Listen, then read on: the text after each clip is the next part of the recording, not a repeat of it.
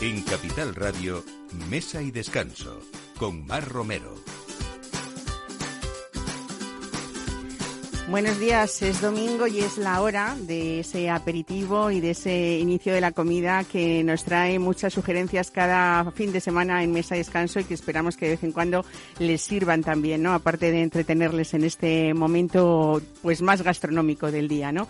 Hoy vamos a hablar eh, de un pequeño restaurante romántico italiano que se ha hecho pues un hueco muy destacado en los paladares de la capital, en el barrio de Chueca y que guías como Michelin o como Repsol pues pues eh, se han sorprendido con, con, su cocina en constante evolución y vamos a traer hoy a su dueño y a su chef, David Bonato, que nos va a contar pues esos platos piamonteses actualizados, también con pinceladas de Oriente y, y, ese menú que nos tiene. Además es que estamos acercándonos ya muy pronto, el día 2 es el Día Internacional de Italia, así que también nos va a servir un poquito él para hablarnos de esa tradicional cocina italiana también. Vamos a hablar de vinos y de delicadeza y originalidad. Es tiempo de rosados y hoy vamos a hablar de un rosado eh, elaborado con garnacha especial con Maite Sánchez, la enóloga de Bodegas Arrayán, y vamos a hablar eh, con ella también de esas variedades eh, recuperadas, minoritarias, que hacen de esta bodega y de sus vinos pues algo muy especial también. Y nos vamos a ir de viaje, aunque en Madrid mañana lunes 30 de mayo el Palacio de Neptuno se viste de Rioja con esas bodegas familiares también que nos van a enseñar todo. La, es la tierra de las, de las mil bodegas y sobre todo vamos a hablar de esos profesionales que han hecho, bueno, pues de Rioja algo diferente, algo emblemático, apegados a la tierra, al terruño y sobre todo también defendiendo cosas muy interesantes que hoy nos va a contar Ana Jiménez, que es la coordinadora de bodegas familiares de, de Rioja. Y mm, acabamos también, acabaremos este programa con las aceitunas de España que en versión gastronómica van a llegar a los consumidores a través de una nueva edición de la Aceituna Fest. Se trata de la mayor ruta gastronómica protagonizada por las aceitunas elevadas al máximo nivel culinario y este año Daniel del Toro como va a ser el mm, chef maestro en este festival Aceituna Fest 2002 que se va a encargar además de, de ser el embajador o, o en formar a esos chefs embajadores que, que van a hacer, eh, bueno, pues, pues de este festival ese, ese llamamiento a, a degustar una de las grandes alimentos de, de, nuestro país. Así que todo esto a partir de ahora en mesa y descanso con esta en la realización eh, Miki Garay y Jesús Carrasco y quien les habla aquí al micrófono, Mar Romero. Bienvenidos. Mesa y descanso con Mar Romero.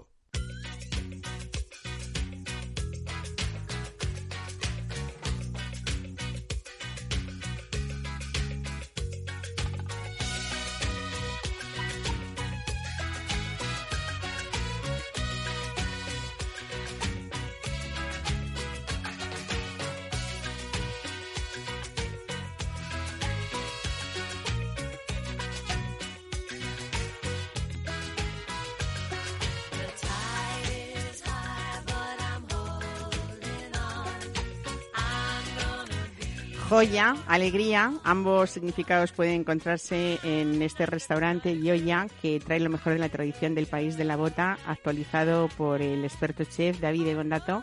David, buenos días, bienvenido a buenos Mesa días, y Descanso. Buenos días, buenos días a todos, Mar. Bueno, ¿cuánto ha dado que hablar o cuánto está dando de hablar este restaurante en un barrio también eh, muy gastronómico, que supongo ya nos contarás por qué elegiste este barrio y que ahora mismo pues lo avala muchísimos clientes, imagino, pero también ese reconocimiento de un sol Repsol y también esa mención de la guía Michelin. Eh, habla todo el mundo de que tu cocina sigue sorprendiendo cada día y que en esa evolución hay mucho que contar, ¿no? Sí, yo creo que sí, porque yo empezó hace siete años en un proyecto que tenemos yo y mi mujer Daniela y empezó como un restaurante que tenía que ser algo italiano clásico y luego evolucionó, evolucionó mucho.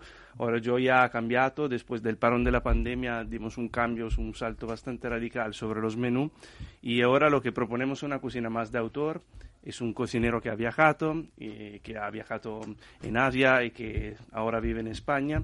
Entonces, este nuevo menú de degustación que se llama Uzukare Sama justo habla de esto, ¿no? Son pequeñas pinceladas de Oriente con la fusión entre em, algo de ibérico y al final soy italiano. Entonces, esto representa más o menos lo que soy, ¿sabes? Como mis platos hablan de mí mismo. Hay clásicos eh, que no desaparecen en esa carta de Yoya. Vamos a hacer un repaso por, por esa brillante trayectoria que tuviste y que quizá un poco es la explicación también de todo lo que vamos a poder encontrar allí, ¿no? Porque fuiste alumno de Stefano Cavallini, el primer italiano en conseguir una estrella Michelin en Londres. Eh, también eh, durante muchos años has estado en, un negocio familiar que se llamaba eh, el, Cabano di Trino, ¿no? Y, y, bueno, luego, por supuesto, viajes a países como Japón, como China, donde has trabajado muchísimo tiempo y, y también grandes amigos y profesionales que te siguen influyendo, ¿no? Luca Fantin. Sí, eh, es el chef de Bulgari en Tokio. El primer estrella Michelin italiano en Japón también y, en la Bulgari Jeans Tower, ¿no? Qué bien, ¿no? Cuánto, cuánto, cuánto aprendizaje que se ah. ve reflejado ahora en este restaurante, que decimos que ese, ese, ese pequeño y romántico restaurante, pero que tiene tanta esencia que uno debería ir más veces, de, aparte de la primera, ¿no? que, que, te visiten. Es una continua evolución, de todas formas. Seguro que ahora estamos creciendo mucho, ¿no? Ha cambiado nuestros estilos, pero siempre mantenemos un alma que es muy constante, ¿no? Entonces, como yo soy familia de hostelería de Italia, como tú lo has dicho, y entonces tenemos más una base muy tradicional en esto, ¿no? Entonces la pasta sigo haciendo con la receta de mi abuela, pero luego, ¿por qué no hablar de dónde estuve, sabes, como mis viajes, mis experiencias y mis amigos que están alrededor de todo el mundo, ¿no? Nos vamos siguiendo, manteniendo contactos y opinamos, exprimimos nuestras cosas en los platos, ¿no? Al final, la pandemia al final fue esto, ¿no? Que todo el mundo empezó a contactar con amigos que a lo mejor no hablaba por muchos tiempos, ¿no? Y luego ahí te, te estás cambiando opiniones, ideas y todos cambian, ¿no? Cuentan un poco que tu cocina, eh, hablando de Italia, eh, casi representa el sabor de la simplicidad, de la artesanía, de esa tradición gastronómica que tú cuentas, ¿no? Pero de Japón y China también ese respeto por la naturaleza, por las estaciones, es un poco lo sublime y lo delicado también, ¿no? Sí, la materia prima, el respeto que tienen ellos sobre todo sobre este producto que lo van manejando lo más natural posible y nosotros en Italia lo que hacemos es manufactura pura, ¿no? Entonces un, es una fusión entre dos cosas, ¿no? La manufactura y al mismo tiempo buscar el producto más fresco, más posible, sin demasiado pasarse en el, en el trabajarlo. Entonces, no, no, cubriendo el sabor, pero manteniendo su esencia. Entonces, de, esto se trata mi cocina al final. Vamos a hablar un poquito, si te parece, de ese nuevo menú de degustación, el estrenado menú Osukare-sama, si no me equivoco, ¿no? Que eh, es como el significado gracias por tu gran esfuerzo, ¿no? Qué bonito. La verdad es que siempre hay como una especie de historia, ¿no? Mm. En todo lo que es esa cultura japonesa también que, que, a veces importa, ¿no? Que, que, que el, el comensal, eh, aparte, le ayuda, creo, a comprender también en muchos de los platos de, de este menú. Eh, aunque el restaurante funciona en la carta y olla, también es recomendable dejarse llevar ahí de tu mano y, y, entregarnos todos a la experiencia, ¿no? Sí. Tenemos dos menús de degustación, los samas y uno que el otro está dedicado a la trufa, que se llama tuber. Pero sí, le hemos llamado Otsukare Sama, gracias por tu gran esfuerzo. Es como lo que es un trabajo de equipo al final, ¿no? lo que estamos haciendo eh, es parte como, es un gracias a todos los equipos por lo que estamos haciendo y cómo se involucramos nuestros clientes a participar a, una experiencia gastronómica. Y no solo ir a comer, ¿no? Eh, algo más, dejar algo bien sillado ¿no? en la cabeza de los clientes, de los comensales, de nuestros amigos que intentamos hacer un esfuerzo más, ¿no? Entonces, esto para decir gracias. Bueno, eh, hablamos de esa trufa fresca con crema de queso, por ejemplo, eh, de Piamonte. Eh, después, por ejemplo, ese espaguetino templado con burrata. Mm, qué bien suena ese tartar de gambas, ¿no? Con mm. la vaca, con esa reducción de, de crustáceos, todo esto implica como mm. refleja ese gran trabajo que hay detrás, ¿no? Eh, los cubos de atún rojo del Mediterráneo que los marinas, eh, los marinas en salsa de soja con jengibre. Eh, bueno, yo creo que, hay mucho también también de, producto puro y duro, la ostra del mm. delta del Ebro, en fin, todo es como El Vitel Toné, ¿no? Que había que hablar de él, ¿no? También, que le has dado una vuelta con el guayu de Santa Rosalía, que lo haces a baja temperatura. Cuéntanos un poco, porque hay mucho de producto de verdad, ¿no? Sí, sí, sí trabajamos con, directamente con el Baguio, entonces ahí estamos trabajando con Santa Rosalía, que es una empresa aquí de Burgos, y lo cocinamos a baja temperatura, después lo enfriamos, lo cortamos en cubo y a partir de ahí lo planchamos, lo quemamos de ambos lados y lo servimos con en parte la salsa clásica del vitello tornato. ¿no? Encima del todo ponemos un aire y aquí hay la gran fusión entre la cocina de vanguardia, un poquito de cultura tradicional, la parte asiática. Entonces ahí construimos este cubo que al final se pone en la boca directamente con los palillos japoneses y aquí es la bomba de los sabores ¿no? que te explota en la boca. Qué Entonces, un poco Oye, cuentan que tus tallarines a la trufa son impresionantes y dicen que es uno de los platos de pasta más exquisitos que se sirven en la capital. Cuéntame oh. qué tienen de especial.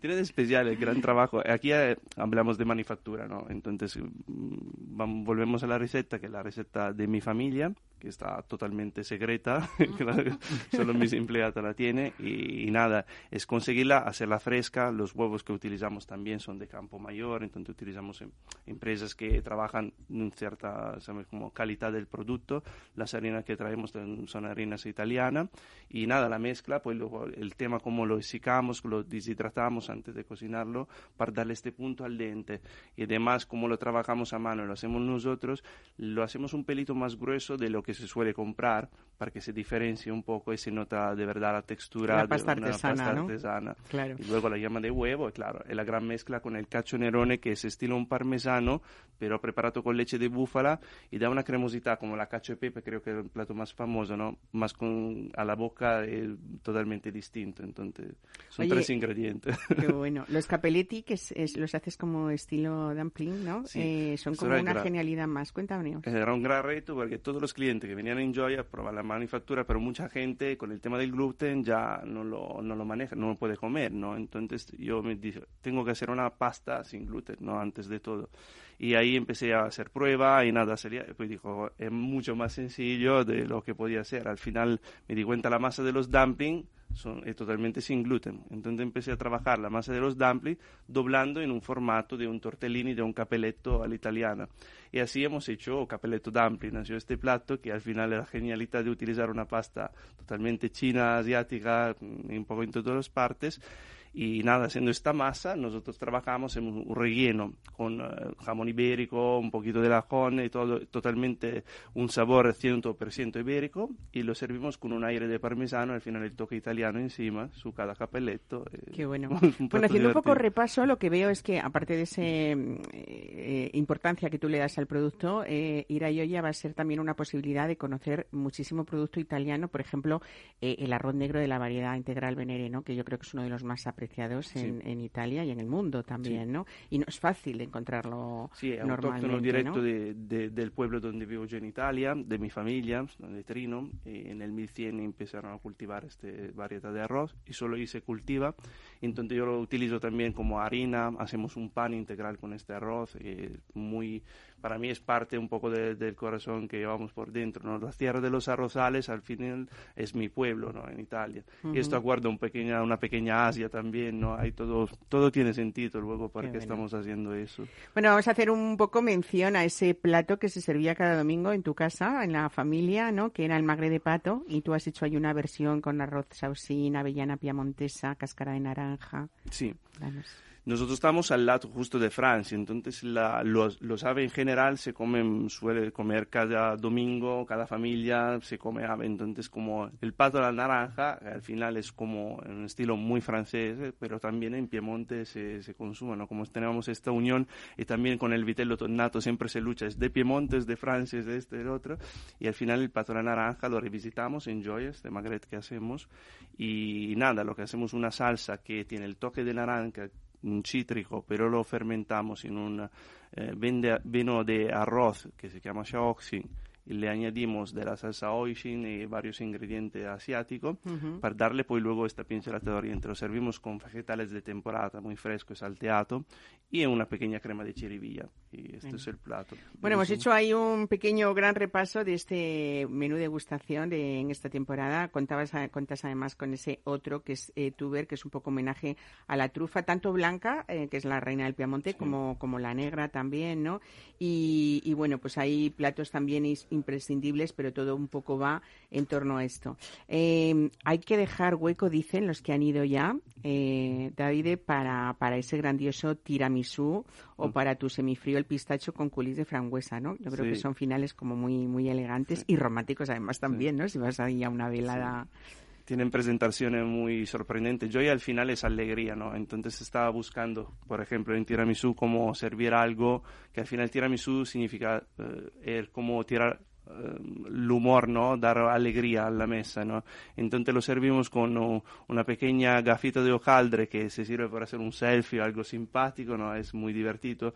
Y al final también el tiramisú lo hacemos expreso, ¿no? Entonces los camareros preparan un café expreso al momento, lo montamos todos al momento, porque yo siempre he tenido la filosofía, tampoco los cereales me gustaban demasiado empapados y todo, entonces lo hacemos un poco todo expreso. Este es divertidísimo. El semifrío al pistacho también tiene una presentación muy simpática che rappresenta su una rosa, una rosa rossa, y de hecho le hemos llamado los invisibles, cioè los esenciales invisibles a los ojos, ¿no? que era la frase del principito que comentaba la rosa, ¿no? y esto cierra el menú de degustación, es un, un toque fino al final. David, con esa mención de Michelin, con esa Sol Repsol, imagino que uh, tiene también mucho protagonismo esa carta de vinos vuestra, ¿no? En Yoya. Sí, los vinos uh, lo estamos ampliando siempre a, más, porque en, principio era una botica totalmente italiana, ahora la hemos abierto al mundo, a Francia, a España, y estamos, hemos construido un maridaje nuevo ahora que va a ser muy importante en esta degustación. Será muy divertido porque es una fusión de, de, de, a partir de Italia, de España, tenemos un poco de todo. Y claro, tenemos un buenísimo encargado en el salón que se encarga de todo eso y, la botega está muy bien cuidada. bueno. bueno, yo creo que hay algo que destacar también, que es ese precio medio de carta, hablando de tantísima eh, buena gastronomía, eh, que estamos como no, hablando de unos 45 euros aproximadamente y los menús de gustación pues 65 y 85 en el caso de la trufa, lógicamente, pues porque es un producto eh, pues con un, con un alto precio, no caro, alto precio que son dos cosas diferentes. bueno, hay que decir que estáis en la calle San Bartolomé 23, lo hemos dicho antes en pleno barrio de Chueca. como se acerca este 2 de junio que es la fiesta nacional de Italia, cuéntanos qué es mm, un poco para finalizar ¿Cuáles son los platos que, que, suele tomar, suelen tomar los italianos allí? Me imagino que también dependerá de toda la zona, ¿no? Que es diferentes zonas del país. Todas las zonas son, pero mm, lo, que se intenta hacer el día es prácticamente como para nosotros será el día de la pasta, ¿no? Entonces que, claro, ahora la anfitriona de siempre será nuestro taller en la trufa, que será el plato dedicado al día. Y luego, claro, eh, por supuesto no faltarán los risotto, que haremos un risotto un poco en forma especial, justo para guardar este Día de Italia. Qué bien, pues pues David, eh, muchísimas gracias por estar hoy aquí. Eh, yo creo que es uno de los eh, lugares que aconsejamos a nuestros oyentes que en esa agenda gastronómica que les recomendamos siempre hagan visita para los que están en Madrid y para todos los que nos escuchan desde fuera de Madrid y eligen la capital para pasar unos días, que yo creo que entramos en el mes de junio y es un momento precioso para, para disfrutar de la capital. Así que muchas gracias y enhorabuena por todas esas ideas y sobre todo por esa filosofía de, del buen producto también. ¿no? Muchas gracias, Mar. Gracias a todos, un saludo y un feliz domingo. Igualmente. Mesa y descanso, Capital Radio. I see you comb your hair and give me that grin. It's making me spin now, spinning within. Before I melt like snow, I say hello. How do you do? I love the way you undress now, baby.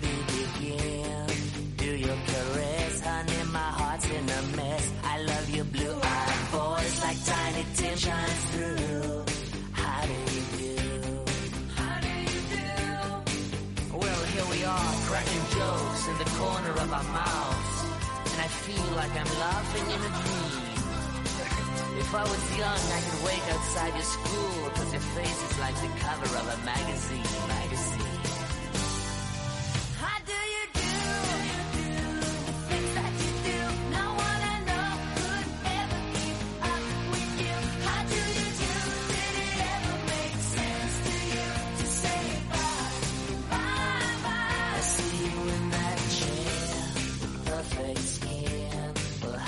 Bueno, pues hablamos de un vino ahora que es delicadeza y originalidad, es aromático, es fresco, es equilibrado, armonioso, en fin, son algunos de estos rasgos que definen con mayor precisión a este original rosado del que hablamos hoy con Maite Sánchez de Bodegas Arrayán. Bienvenida, buenos días. Qué bien volverte a, tener aquí. Sí, muchas gracias, yo encantada. Eh, bueno, eh, vamos a hablar de un vino también. Eh, vamos a situarnos, si te parece, estamos en Santa Cruz de Retamar, en la provincia de Toledo, en la finca La Verdosa. Bodegas Arrayán nació en el año 99, en 1999, como iniciativa personal de José María Entre Canales y María Marsans. bueno, con un evidente trasfondo que tenían ellos de pasión vinícola pero yo creo que, mm, que tu parte ha sido aportar eh, cosas súper interesantes eh, y sobre todo yo creo esa sintonía que buscaba la bodega de esos nuevos amantes del vino, eh, porque habéis llegado al corazón de una nueva generación, yo creo, de, de, personas que, les gustaban los vinos distintos. Y, no sé si habéis dado en el clavo o tenéis vosotros esa sensación, pero es verdad que hay una labor detrás, no solamente de tus elaboraciones, sino de ese rescate de, de uvas muy especiales de las que vamos a ir hablando hoy, ¿no?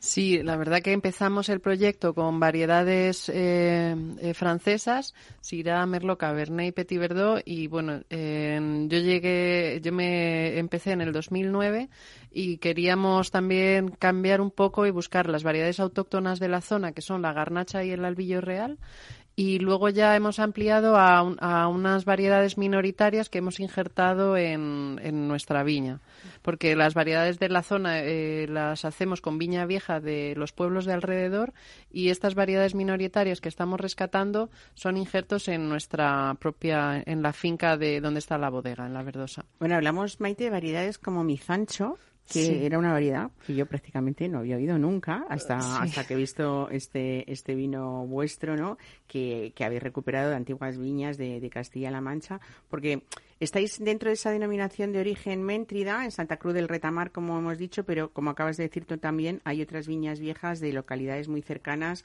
pues como, como puede ser, eh, no sé, Ávila, o sea, Cebreros, o que toda esa parte de la Sierra de Gredos, que, que, también da unas garnachas muy especiales, entre otras variedades, ¿no? Sí, sí, la parte de Méntrida eh, de las garnachas viejas la hacemos en, eh, en, las viñas en el Real de San Vicente, que está en, claro, ya, ya empieza Zagredos, pero en la parte de Toledo, y luego el Albillo Real en Almorox, que es un que también es un pueblo ya más muy cercano a a Gredos porque está al lado de, de San Martín, de, o sea, de, sí, de San, de San Martín.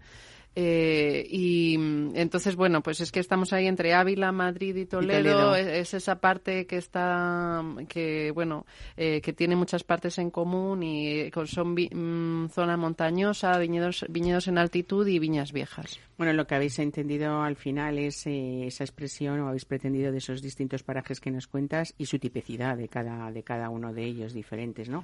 Hablamos en muchos procesos o en todos, ¿no? Cultivo ecológico, sí, estamos certificados en ecológico, en viña y en bodega. Sí, es muy importante para nosotros.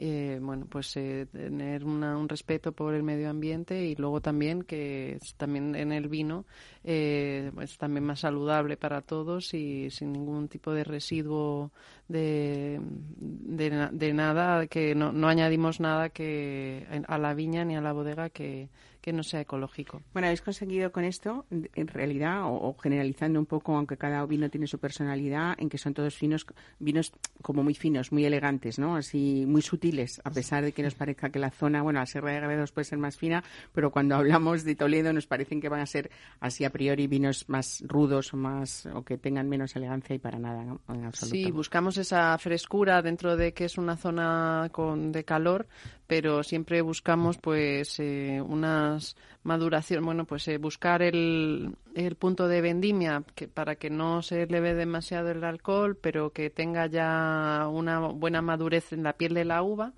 y, y luego pues unas extracciones más suaves para que no se hagan vinos muy pesados y vayamos eso al, lado de la, de la finura y la elegancia. Hablando de ese respeto que vosotros tenéis por el medio ambiente, por, por favorecer esa biodiversidad también, el equilibrio, eh, a, Rayán Rosado de Garnacha 2021, que es lo que tenemos hoy aquí con nosotros, es un ejemplo claro de esto, ¿no? Que, que muestra, aparte del lugar donde nace, pues todos estos conceptos que vosotros queríais tener en vuestros vinos, ¿no? Sí, es un rosado de una variedad que es minoritaria porque es garnacha peluda. No es, una la garnacha tinta, eh, bueno, es un poco diferente. Simplemente es que en el en vez de la uva tiene un poquito de vellosidad, como una pelusita y bueno, tiene un poquito de una maduración, no, no, no tiene tanto grado como la garnacha tinta y tiene un poquito más de acidez y decidimos hacerlo rosado. Pero, por ejemplo, ¿la pulpa es también tinta como la garnacha tintorera? No tiene nada que ver. No, no, es, eh, es blanca la pulpa, es, solo la piel la que está coloreada. Bueno, yo me imagino que mm, ¿qué ha supuesto para ti todos estos años en Arrayán? Me imagino, yo te imagino eh, trabajando en esa zona arbolada, llena de encinas centenarias, de romero, de tomillo, ¿no? De, de esas variedades autóctonas que hacéis experimentales y supongo que, que ¿Se abrió un mundo para ti o no? Yo sé de cómo se habla de ti, por eso te, pregunto a ti respecto a tu trabajo, porque ha sido como, bueno, pues como, como un descubrimiento, sobre todo cuando empezamos o empezasteis a hablar del, del, albillo real y a mostrarlo, ¿no? Ha sido yo creo uno de los grandes vinos de Arrayán y, y también una, una herramienta para, para, para, hablar de esa labor que ha hecho Maite Sánchez en esta bodega, ¿no? muchas gracias. Siempre para mí ha sido un gran aprendizaje, eh, y, bueno, y una investigación. En estas variedades minoritarias también hemos colaborado con la Universidad Politécnica de Madrid para llevar a cabo unos ensayos eh, a ver cómo se adaptaban estas variedades que ya eran autóctonas, pero que se estaban perdiendo en, bueno, con respecto al cambio climático y bueno, pues hemos eh, muchos parámetros y bueno, y luego trabajar con variedades autóctonas y viñas viejas también es un privilegio, ¿no? Que encontremos ese legado que, que bueno, que ha, habido tantos años trabajando de nuestros, bueno, de las generaciones anteriores que a lo mejor no ha sido eh, suficientemente pagado porque antes la uva se, al final se, se vendía a nada de precio porque iba a granel. Entonces esta recuperación de viñedos pues ha sido un, un privilegio y una satisfacción también. Qué bien. Bueno, eh, en hablando de esta de, este vino, de la Rayán Rosado de, Garnacha, una de las cosas que, que haces es prensarlo en directo y fermentar de manera espontánea en huevo de barro, ¿no? De 800 litros. ¿Cómo se ha puesto de moda esto de los huevos de barro? Explícame qué, qué supone en un vino como este, si le aporta eso, finura, elegancia, cómo rematáis eso, por qué se ha utilizado. Hablábamos siempre antes de vinos jóvenes o vinos con madera y realmente ha sido algo que se hacía hace muchos años, pero que ahora ha regresado de manera como cada vez más generalizada en diferentes bodegas de, lugares distintos completamente en España, ¿no? Sí, al final hemos buscado otro tipo de, envase de que no fuera el acero o la madera en fermentación y crianza. En, este, caso, los huevos eh, están recubiertos de una cera de abeja en el interior, con lo cual no tenemos ese aporte de ningún tipo de sabor de barro ni, ni tampoco hay una oxigenación pero sí que mantiene mucho la, eh, la fruta. No, no hay evolución en no, hay evolución en el vino, o sea, eh, guarda mucho las características de, de la fruta que, que, hace de esa fermentación o esa crianza. Entonces, bueno, creemos que para una variedad como es la garnacha, que es un poco oxidativa, nos, nos venía muy bien este tipo de crianza y luego eh, la forma de huevo mantiene las lías en suspensión, lo cual le da también más cuerpo en la boca. Mm. Sí, eh, sabemos mm, eh, muchos que, que, no es fácil elaborar rosados eh, buenos. A veces ha sido un vino un poco excesivamente despreciado años, años A se ha vuelto con ese valor del rosado, no solamente ahora en estos tiempos que llega el calorcito y todo el mundo piensa en terrazas, en, piscinas y en, y en el rosado hay para disfrutarlo, sino también a lo largo del año. Pero es verdad también que muchísimas bodegas que no se lo habían planteado en España han decidido apostar también por esa línea dentro de la que tengan cada uno, eh, porque realmente el, mercado lo está pidiendo, ¿no? Y los consumidores de vino, eh, sobre todo los más jóvenes también, ¿no? Sí, bueno, parece que sí que está volviendo. e- es- sigue siendo difícil, tanto elaborar un rosado es difícil y también y parece que venderlo también porque no hay tantos consumidores de rosado. Pero bueno, parece que sí que se empieza a ver que es un, un vino que, aparte de ser un vino fresco, pues que tiene también su complejidad y que puedes encontrar muchas bueno, pues eh, muchas otras características que diferentes de un blanco y de un tinto, así que es- está muy bien que ya empe- se empiece a tener en cuenta en las cartas y, y que los consumidores empiecen a, a tomarlo y a, y a verlo como una buena opción. Y sobre todo porque es un vino muy versátil, hablando de gastronomía, ¿no? Sí. O sea, no es que ahora vengan los arroces, eh, las paellas, y, sino yo estaba describiendo todo todo ese ese menú, ¿no? De David Bonato y estaba viendo cómo, no sé qué opinas, David, pero que puede ir, eh, pues eso, pues con pastas, con arroces, con carnes, ¿por qué no? Y, con- y por supuesto con pescados, esos pescados azules que vienen ahora, esa época de los pescados grasa, grasos, perfecto, ¿no? Eh, cuéntanos qué encuentras aquí en esto, en, en esas notas, un poco como, como, como mucha fruta, muy floral también, ¿no? Pero también hay mineralidad. Explícanos tú como enóloga qué, qué has encontrado en este vino y, y por qué has dicho esto es lo que quiero. Sí, pues es, eh, sí, este, esta garnacha se va a unos aromas más fruta, o sea, más, eh, bueno, de fru- fruta roja y también algo de flor, de flor blanca, de jazmines, algo de rosa. Y luego esa mineralidad de los suelos que tenemos son suelos arenosos, muy pobres, entonces aporta esa, esa mineralidad más en boca. Tenemos aquí a, Perdón, que estoy a Maite Sánchez. de-. Tenemos el privilegio de que nos lo está catando aquí para, para nosotros y para, y para los oyentes de Capital Radio, ¿no? Pues en boca tiene un buen volumen, ¿no? Tiene esa grasa como mantequilla eh, y luego eh, el- eh, es recto, entra, es fresco, eh, aporta acidez y ese último yo creo que lo que te deja esa sapidez es esa mineralidad que te, que te deja en boca al final. Y sobre todo esa acidez va a ser la que haga que sea un vino no solamente fresco, sino que aguante en el tiempo y que Sí. nos acordemos de él no solamente en verano, ¿no? sino Eso es, a lo largo a lo largo del año. Bueno, pues yo creo que es un vino del que estamos hablando pensado para disfrutar, para disfrutar contigo también de lo que nos queda de, de este programa. A mí me gusta mucho hablar a veces de precios para que pensemos que hay grandes vinos eh, en este sentido del disfrute, de, lo, de bien elaborados, de bien hechos y bastante asequibles, como es el caso de, de Arrayán Rosado de Garnacha, que estamos hablando venta al público, creo que de unos 16 euros aproximadamente. Sí, ¿no? eso es, sí, justo. Sí, bueno, para, eh, es verdad que a lo mejor ah, hay otros rosados también más baratos. Es un- dentro de rosados tiene un precio medio, pero bueno, la verdad que tiene mucho trabajo detrás. Una botella Así preciosa. ¿eh? La botella creo que sí que es una presentación elegante y, y bueno, para Bueno. disfrutarlo en esta época sobre todo y luego también más, más adelante, como adelante. hemos dicho. Bueno, yo desde aquí también, eh, bueno, te invito, por supuesto, a que vengas otro día a hablar de otros vinos, pero personalmente tu Albillo Real, el Arrayán Albillo, Albillo Real es un vino que a mí eh, me, me encanta.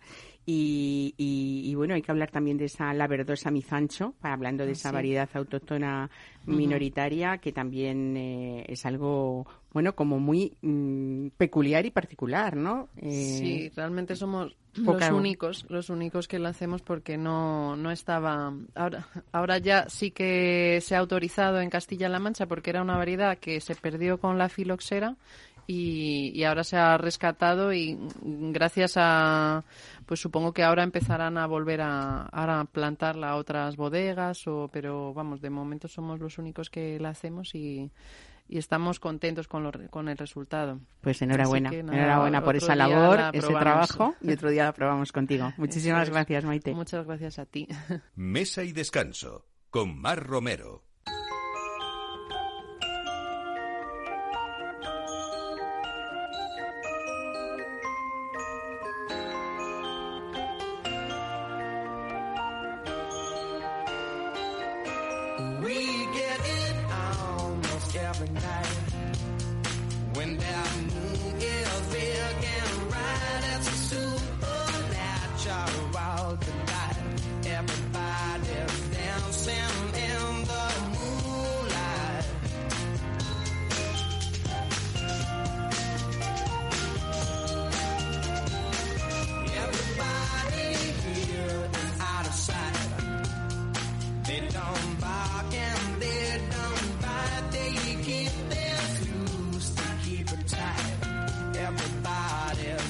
Bueno, pues nos vamos eh, sin movernos de aquí del estudio eh, a un viaje que se va a poder hacer mañana lunes porque 45 pequeñas bodegas con viñedo propio y enraizadas en el territorio presentan en el Palacio de Neptuno un gran viaje sensorial por la otra Rioja, por la Rioja de los Mil Vinos. Ana Jiménez, coordinadora de bodegas familiares de Rioja. Buenos días, bienvenida a Mesa y Descanso.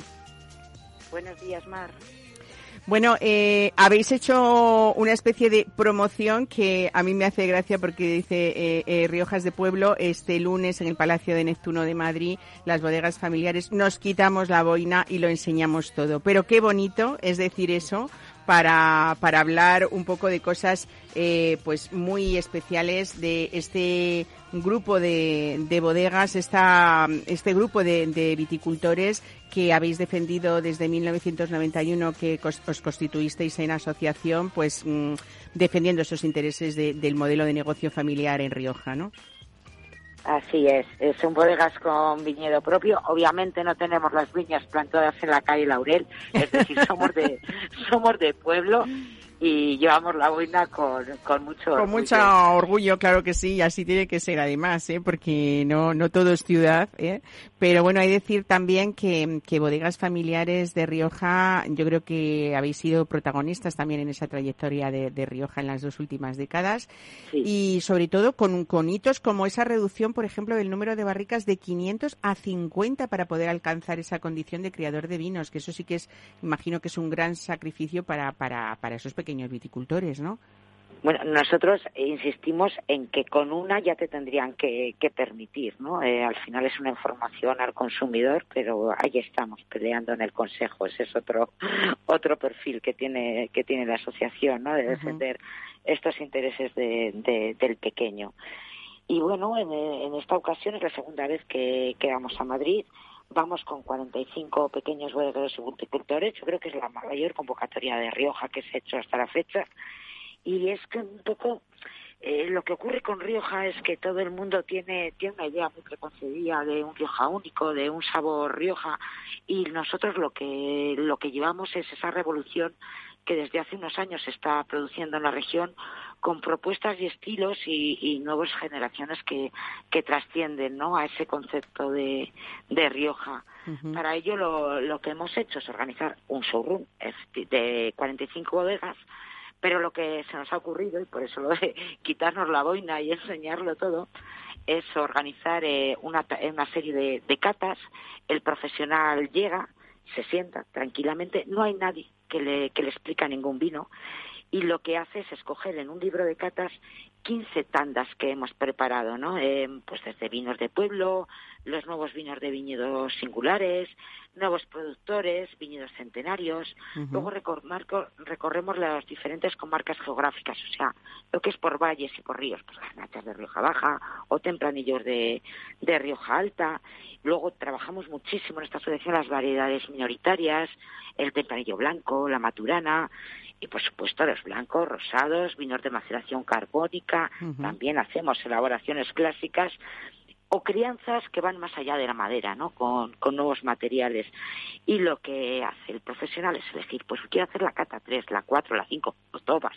Uh -huh. y, y, eso es lo que pretendemos marcar, esa riqueza y esa diversidad que tenemos en Rioja, uh -huh. y por eso nos, hablamos siempre de la otra Rioja, ¿no? Frente a ese concepto de, de, Rioja único. Claro, Ana, es que aunque estemos hablando de que esto lo habéis preparado para profesionales, eh, desde nuestro punto de vista en Mesa de Descanso es también hablar eh, sobre todo de lo que es bodegas familiares para el consumidor en general, hablar de lo que estás comentando tú, que cubre toda, bodegas familiares cubre toda esa geografía de la región vitícola desde los Sobarenes hasta la Sierra de Yerga, ¿no? Y yo creo que también uh -huh. esa diferenciación es esa apuesta que vosotros hacéis por la biodiversidad de todo, de suelos, de climas, de estilos que nos estás contando, de variedades, y yo creo que ese es vuestro principal valor también, ¿no? Sí, así es. Es que, claro, hay que, hay que pensar un poco que son bodegas que viven en un pueblo, que tienen el viñedo alrededor del pueblo, ¿no? Y es un poco, claro, eso le da unas características muy concretas a cada bodega y, por supuesto, a su estilo.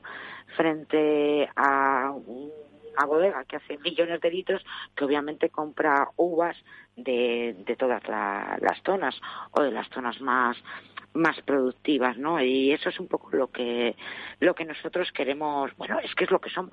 O sea que podemos decir claramente, por ejemplo, que Bodegas Familiares habéis sido eh, los impulsores de la primera histórica diferenciación de vinos de Rioja por orígenes y por calidades y no nos equivocamos si decimos esto, ¿no? No, no, no nos equivocamos, por supuesto. Ha habido, hay que contar con el apoyo de todos. Ha sido un trabajo muy largo desde esta asociación hasta llegar a lo que hoy es en día y que tiene que seguir cambiando, ¿no? Que son las nuevas eh, menciones de viñedo singular, de vinos de, pueblo. Buscas un reconocimiento, ¿no? Más allá de ese crianza, eh, joven crianza, eh, reserva que que bueno, no nos aporta a nosotros esa diferenciación que, es lo que tenemos. Claro. Bueno, dentro de esos principios vuestros hay que hablar también, que esto me gusta mucho, quitarnos la boina es hablar de orgullo familiar, eh, de, de, esos apellidos que, que por supuesto está Rioja, pero también eh, pues el saber, el, saber haber transmitido esa de generación en generación, padres, hijos, eh, son piezas fundamentales en el cultivo, en la elaboración de vinos y también en la gestión y en la administración de las propias bodegas, ¿no? Sí, así es. Además, bueno, ahora tenemos la suerte de unos años esta parte de contar con una nueva generación eh, que viene muy, muy, muy preparada, que le hemos tenido, pues bueno, haciendo vendimias en otros países, trabajando en otras empresas y ahora llegan a, las bodegas con, con nuevas ideas, ¿no? Con haciendo esas microvinificaciones y es un proceso bueno eh, complicado pero pero muy bonito. El que están sufriendo ahora las bodegas en Rioja con esos nuevos proyectos no que dices a ah, esa bodega ya la conozco y digo uy me parece que no conoces lo que están haciendo ahora en esa bodega y además en esas nuevas generaciones Ana hay un protagonismo muy importante también de esa viticultura ecológica en todos los asociados de, bodegas familiares de Rioja no sí nosotros estamos trabajando en un proyecto que es camino hacia la, hacia la sostenibilidad. Eh, nuestro mayor patrimonio no son las bodegas, es decir, no es el ladrillo, es la uva, es la de la viña y es la que tienes que dejar mejor a la, a la generación posterior y para ello, este, bueno, la mayoría de nuestros vinos, por supuesto, son ecológicos y otros están en vías de, trazabilidad. ser ecológico no es un, proceso de, de, hoy para mañana, es complicado, pero, pero se puede hacer, claro que se puede hacer. Bueno, cuando hablamos de compromiso territorial, no solamente localizaros en los pueblos donde están vuestros viñedos, eh, pero también eh, hay que hablar de lo que invertís eh, creando empleo, ¿no? Que esto es una de las cosas, yo creo, más importantes de las que hay que hablar siempre, ¿no? Sí, bueno, hay un desconocimiento de, hay varios modelos de, de bodega. a mayor producción no generas más empleo. Eh, todo lo contrario, diría yo. Yo tengo, pues hay bodegas en la asociación que hacen 75.000 litros y de eso viven cuatro o cinco familias. Eso no significa que es exponencial cuando pasas a hacer un millón de litros. Por supuesto, las familias eh, viven en los pueblos. Entonces, nuestra capacidad de generar empleo es muy alta. Es muy alta y además, claro, es que vives en los pueblos. Entonces, ahí es cuando generas un, un arraigo, ¿no? Del que siempre presumimos y, y porque es nuestra realidad.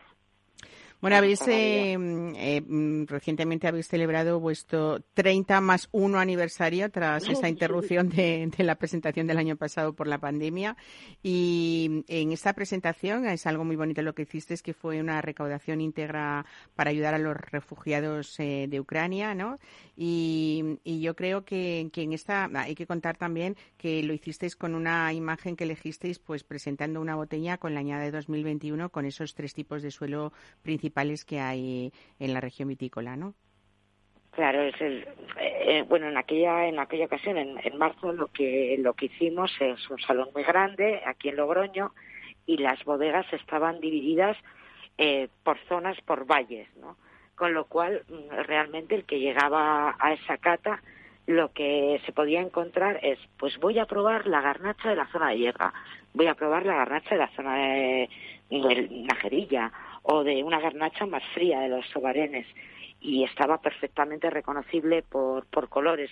Al final, nosotros siempre buscamos eh, con estos eventos dar una formación al, al, consumidor y disfrutar. Y además, en este caso llevábamos vino joven que es un vino, bueno, sin complicaciones, que digo yo, para atraer también a un público más joven y que no y que no tenga miedo, ¿no? Que no sin palabras ni cosas así, sin madera y con mucha con mucha fruta y y que disfruten de lo que es el vino, ¿no? Y la esencia también de la tierra. Lo conozcan, sí. Bueno, pues mañana lunes, en definitiva, lo que vamos a hacer o lo que van a hacer los profesionales que, que se acercan hasta el Palacio de Neptuno es un viaje por ese conjunto de la región con las bodegas, eh, todas esas 45 bodegas y con todos esos perfiles diferentes de, de todas las comarcas de Rioja. Eh, todo esto está genial porque al final eh, todos esos prescriptores, eh, su trabajo es al final llegar a ese público en general y a ese consumidor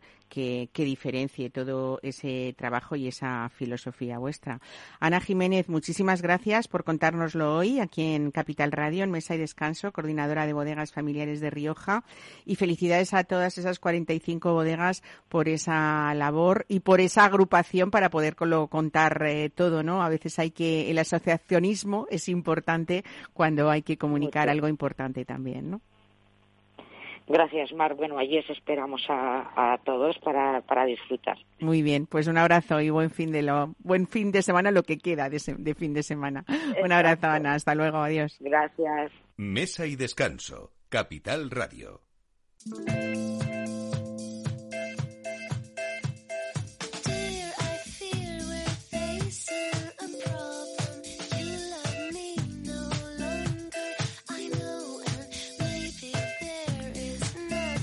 Pues la mayor ruta de las aceitunas en su versión gastronómica ya tiene chef maestro. Daniel del Toro, chef experto en el arte de cocinar con olivas, va a ser el encargado de formar a los chefs embajadores que acudirán presencialmente a las actuaciones que van a tener lugar en las siete principales ciudades de España. Es una oportunidad de descubrir de la mano de chefs de referencia el poder gastronómico de las aceitunas.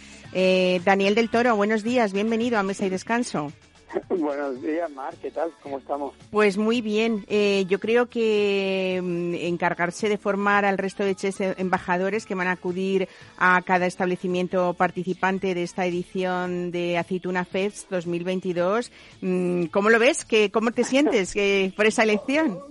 Hombre, me, me, siento orgulloso y bueno, y con, con, cierta responsabilidad, ¿no? Siempre es una responsabilidad eh, llevar cualquier producto, pero es verdad que las aceitunas, que además es un producto que, que lo conocemos, que, que lo tomamos habitualmente, pero eso de meterlo en la, dentro de la receta como no es más, no es, no es tan normal, ¿no? Entonces, bueno, y, y, dirigido hacia, hacia compañeros, hacia chefs, bueno, siempre una, una responsabilidad que, bueno, que intentaremos que hacer lo mejor posible. Ya llevamos parte, es verdad, en el proyecto. Uh -huh. ya, hemos, ya hemos estado en Santander, en Valencia, en Barcelona. Uh -huh. Nos quedan unas cuantas ciudades, pero la verdad que, bueno, que está teniendo muy buena acogida y la verdad que yo encantado.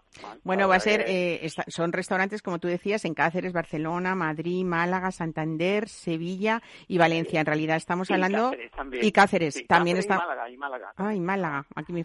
Pues tenemos aquí la mayor ruta gastronómica que protagoniza las aceitunas elevadas, eh, podemos decir, al máximo nivel culinario, ¿no? Claro, la máxima expresión, porque sí es verdad que, como te decía yo, que, que es verdad que la tomamos habitualmente cuando vamos a un restaurante, vamos a un, a un bar, a un, bueno, a una cervecería, lo que normalmente cuando tomas una, eh, pides una, una cerveza, un vino, pues normalmente te ponen un, un, platito de aceituna como aperitivo, ¿no? Y es verdad que somos el mayor productor de, de aceituna del mundo, producimos bueno, cerca de nueve, nueve mil millones de toneladas, o sea, nueve mil, perdón, nueve millones de, de toneladas de, de aceituna. Uh -huh. Y el siguiente es Italia, que, que bueno, que produce 1,8, o sea, que, que, estamos muy, muy, muy por encima de, de, de los productores de, de, aceituna. Y es verdad que quizás no le damos ese valor culinario que tiene, ¿no? Yo siempre lo digo también, la, el aceite de oliva virgen extra sale de la aceituna en un proceso muy simple, que es eh, morturarla, es decir, eh, triturarla, aplastarla, centrifugarla y al final sale eh, el oro líquido que en cocina, bueno, en cocina, en la dieta mediterránea es tan importante, ¿no? Uh -huh. eh, y además no dicho por los cocineros o por los, o, por los consumidores, sino por los científicos, ¿no? Es decir, quizás que sea algo que tendríamos que tomar cada día por lo menos una cucharadita de, de aceite de oliva. Desde ¿no? luego. Desde claro, luego. entonces el aceite de oliva, que es algo tan potente, tan conocido, y yo digo, como te digo, como el proceso es tan tan simple de, de obtener ese ese zumo de aceituna, uh -huh. las aceitunas son tan buenas como el aceite, pero con un valor añadido. Es decir, con, primero que tiene fibra. Es decir, el aceite le hemos extraído la fibra a la aceituna y hemos sacado el oro líquido, ¿no? Entonces, la aceituna es tan buena o más que, la, que, el, que el propio aceite. Entonces, eso muchas veces no lo tenemos en la cabeza. Y luego, en cocina, es verdad, Mar, que lo que hace la, la aceituna es aportar a, la cocina algo que quizás no aporta casi ningún alimento, ¿no? Porque eh, o casi un ingrediente, ¿no? Porque hablamos mucho del umami, del umami, saltan de moda el umami, no sé qué, que, que, el, que la, bueno, el, conjunto de todos los, los sabores y la aceituna eh, tiene los cuatro sabores básicos, el amargo, el dulce, el salado y, mm, y que se me olvidado otro por favor. El amargo. Salado amargo. Bueno, el amargo, ¿no? yo Entonces, creo esto, todo eso aporta. Claro, Todo claro. eso aporta a los platos. Claro. Bueno, como, como embajador de la Aceituna Fest 2022, eh, estás eh, al frente de un grupo de 15 cocineros expertos con los que estás manteniendo esa formación específica. Después de este stage, los, los chefs van a disponer pues de todo lo necesario para ejercer como embajadores de esas aceitunas en, en los restaurantes. Eh, en tu caso, lo has querido centrar también en ese potencial gastronómico de cuatro principales variedades ¿no? que, que protagonizan el Aceituna Fest. Claro, como tú muy bien dices, eh, hemos, porque al final tienes que elegir alguno. Hay infinidad de, hay 100, bueno, más de 200 variedades de aceitunas y es verdad que tenemos que elegir las que mejor se adaptan a la, a la, a la cocina y quizás también las más conocidas. Hemos elegido la cacereña, eh, la manzanilla o manzanilla cacereña, la hojiblanca negra y la bordal. ¿Vale? Todas eh, las cuatro y cada una, bueno, lo, como tú bien dices, la- el proyecto consiste en que yo voy a, a dar una charla, a formar, bueno, más que formar, a, a enseñar la- las posibilidades que tiene la aceituna en cocina. Y a 15 cocineros, ¿no? De cada una de, la- de las ciudades, tres, tres, dos, tres cocineros por, por ciudad. Y luego ellos lo que van a hacer es, eh, en una segunda jornada, van a los restaurantes, se va a diseñar una tapa en cada uno de, de los restaurantes a los que se, se, se adhieran al proyecto con, con algunas de esas variedades y, y luego ese, se hará, eh, se ofrecerá a los comensales la tapa y además una cata eh, dirigida, lo que viene, como en, la- en el mundo del vino sería una un, un sommelier que va enseñando, pues en este caso sería el sommelier de las aceitunas, que le va diciendo a los comensales las diferencias y, la, la- y las bondades de cada una de, la, de esas cuatro variedades, ¿no?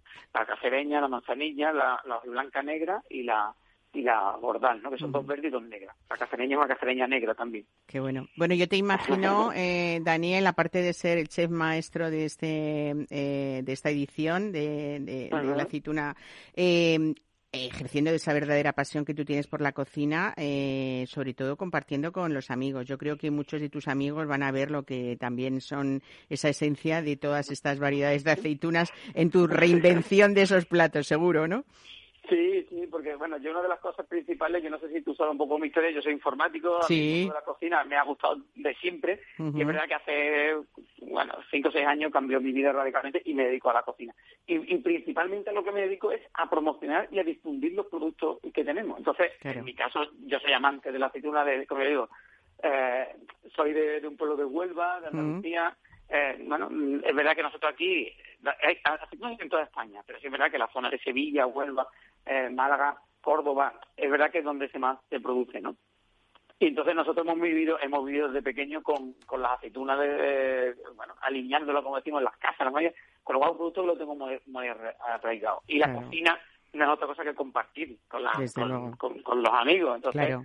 Yo cada vez que, que procuro eh, y nos reunimos amigos y con cocineros y tal, pues siempre eh, buscamos las- esas bondades de- del producto, ¿no? En este caso la aceituna es, es espectacular. Yo animo a que, a que lo, lo hagáis, es decir, mm, es verdad que estamos acostumbrados a meterlo en platos, a lo mejor en ensaladas, sí es verdad que la aceituna, ¿no? Pero un pollo con aceituna, un, un bacalao, por ejemplo, con hoja blanca negra. Mm, qué Eh, rico. eh, sí, sí, eh, el típico, mira, el típico, una receta muy sencilla, que es el típico papillón que podemos hacer con un bacalao, pues en lugar, vamos, en lugar no, sino in- igual que le metéis un poquito de cebolla, de apio, de puerro, en ese papillón, introducir la aceituna negra. Lo-. Le va a aportar ese aroma, ese umami que decíamos de los cuatro eh, sabores básicos, se lo va a aportar. Qué bueno. Mm, claro, claro. Y, bueno, y cambia, radical. La cocina un poco de inventar y de, y de, y de introducir ingredientes nuevos, ¿no? Daniel, muchos pensarán que, que, aparte de, como tú dices, de ser informático, que era una de las condiciones que pone el programa Masterchef, de que no sean cocineros profesionales los que participan, pues muchos pensarán que a raíz de tu participación en, en la cuarta edición de Masterchef es por lo que te has dedicado a la cocina, pero hay mucha historia detrás, desde tu abuelo que tenía una panadería, yo me imagino que tienes marcados ahí esos aromas, ¿no? De, panadería y también, bueno, pues tu madre y tu abuela, que siempre, no sé por qué, en los grandes cocineros hay mucha historia detrás de las féminas, ¿no? De, la, de esos matriarcados en cocina, ¿no? Siempre, siempre, yo siempre lo digo, además que eh, tenemos que valorizar, no, tenemos que valorizar no, sino que poner en su sitio, a, en este caso, lo que dice la fémina, ¿no? Porque es verdad que la mujer en la cocina de casa, en la cocina, eh, entre comillas, no profesional, son los pilares. Es decir, eh, todos los grandes cocineros han, han, han bebido o han, conocido la cocina de nuestras madres, que quizás las que estaban eh, antes en casa eh, cocinando y tal, las pero que, que, es verdad que luego cuando vas al mundo profesional no hay tantas mujeres, ¿no? Yo eso lo reivindico mucho, que hay que, hay que el, ese papel de las mujeres en, la cocina, porque es fundamental. Es decir, que yo siempre lo digo cuando hago algún, algún show o alguna una presentación, alguna demostración, siempre lo digo, es que no, no seríamos nada sin la, esa cocina de las abuelas. Eh, donde no existían las medidas, ¿verdad? Era solo lo que lo que se te ocurra y hasta donde llegue. yo siempre lo digo que mi abuela Joaquina eh, siempre lo decía, es, eh, yo decía, ¿qué, ¿cuánto le eches? Niño, la que admita. Eso es, la que admita. Esa, es la medida, ya no, hay otra.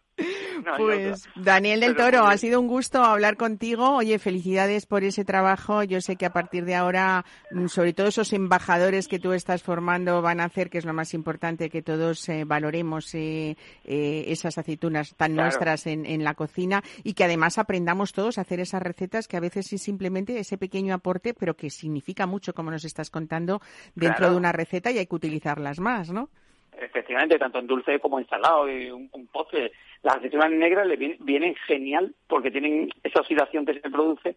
Al final tienen aporte aromático que a los postres le vienen a un toque regalí, un toque que le viene muy bien. O sea, un simple, un simple, mira, una simple aceituna negra eh, congelada, hace un almíbar eh, básico y luego lo trituras en una, en una turmi, en, un, en una turminadora y te queda un sorbete, bueno, y te mm. queda un sabor a, a, eso, a regalí, te, queda espectacular. Pues con esto me quedo. Claro que sí, voy a practicarlo, ¿eh? Muchísimas gracias, ¿eh? Qué gran conocedor, desde luego, como dicen y es verdad, innato de estas aceitunas de, de autor. Daniel del Toro, ha sido un gusto hablar contigo, ¿eh? Todos aprendemos siempre. Espero que algún día puedas estar aquí en el estudio, ¿eh? Nuestra conversación sea más larga. un abrazo, buen fin de semana. Hasta luego. Gracias, muchísimas gracias.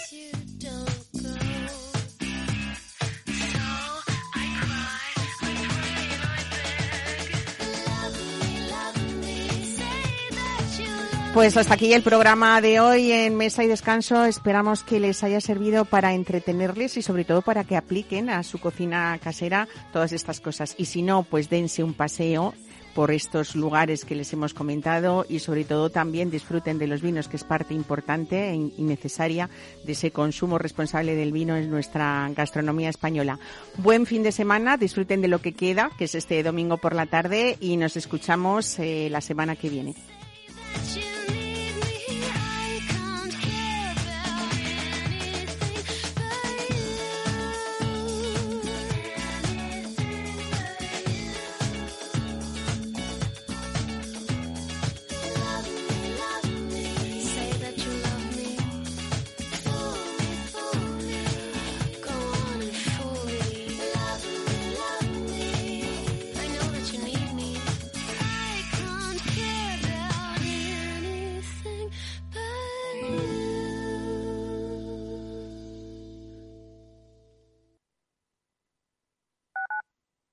Capital Radio Madrid, 103.2. Nueva frecuencia, nuevo sonido. En el restaurante Oter podrás disfrutar de nuestra cocina de mercado con carta de picoteo y una amplia selección de mariscos junto a guisos, arroces, pescados de anzuelo y carnes rojas. Elaboramos menús especiales para eventos familiares y de empresa en pleno barrio de Salamanca. Te esperamos en la calle Claudio Coello 71, teléfono 91 431 67 70. Tenemos aparcacoches, una recomendación del programa gastronómico Mesa y Descanso.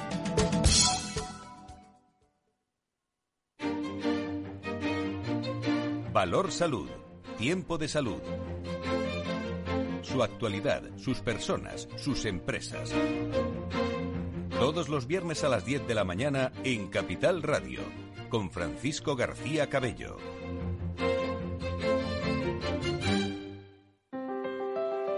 Si te gusta la cocina gallega de siempre, en el Mesón Gallego 1 y el Mesón Gallego 2 encontrarás los mejores pescados y mariscos de las costas junto a recetas de la Galicia interior, además de las carnes de Sanabria y los mejores embutidos de Zamora y nuestra terraza. Te esperamos en la calle Muller 35, teléfono 91 579 3623 y en la Plaza de la Remonta 13, teléfono 91 579 0769. Una recomendación del programa gastronómico Mesa y Descanso.